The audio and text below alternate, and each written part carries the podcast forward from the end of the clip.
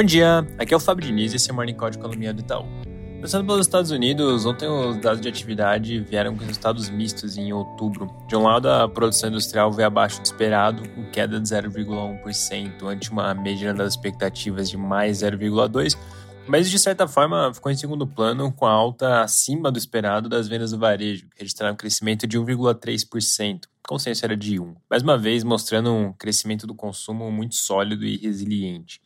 Em relação a declarações de política monetária, ontem mais diretores pronunciaram, mantendo essa visão que tem aparecido na média, de por um lado a inflação está sim dando sinais de desaceleração, mas por outro ainda ser fora de cogitação parar o ciclo de alta no momento.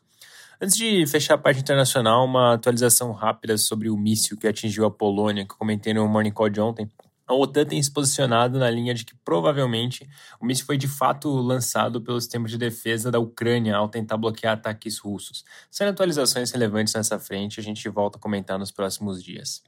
Já passando para o Brasil, depois de semanas de especulação, ontem à noite, enfim, a PEC da transição foi apresentada. O texto que está circulando confirmou a intenção de excluir 100% do Auxílio Brasil do teto de gastos já com essa parcela extra para famílias com crianças de até 6 anos, também trouxe a possibilidade de se fazer investimentos fora do teto usando receitas extraordinárias. Traduzindo isso em valores, ficaria os 175 bilhões do auxílio que a gente tem comentado nas últimas semanas, enquanto essa segunda parte das receitas extraordinárias ficaria na casa dos 22 bilhões. Final das contas, o total seria de algo próximo a 197 bilhões. Outro ponto importante para se ter em mente: a proposta não especifica o tempo para o qual essas medidas todas vão ficar em vigor. A ideia é de discutir isso nas próximas semanas durante a tramitação no Congresso.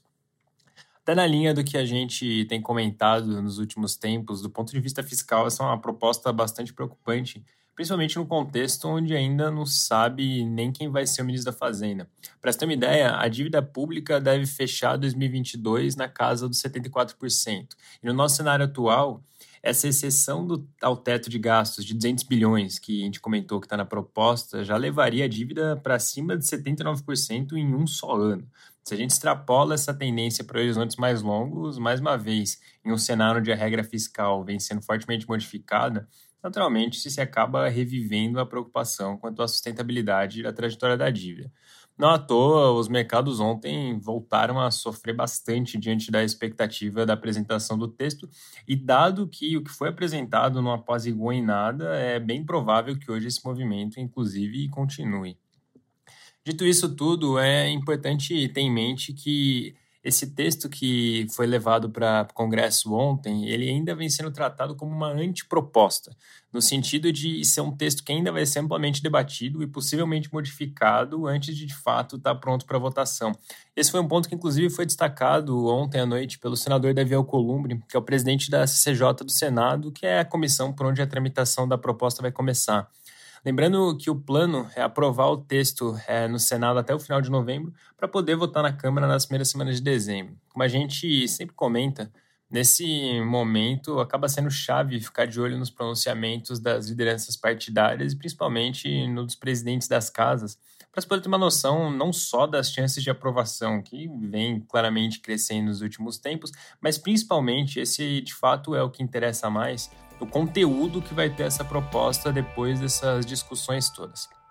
Mudando de assunto e com isso caminhando para o final, agora há pouco saiu o IGP-10 de novembro, que veio com queda de 0,59%, que foi um pouco mais intenso do que a média das expectativas, que era de menos 0,51%.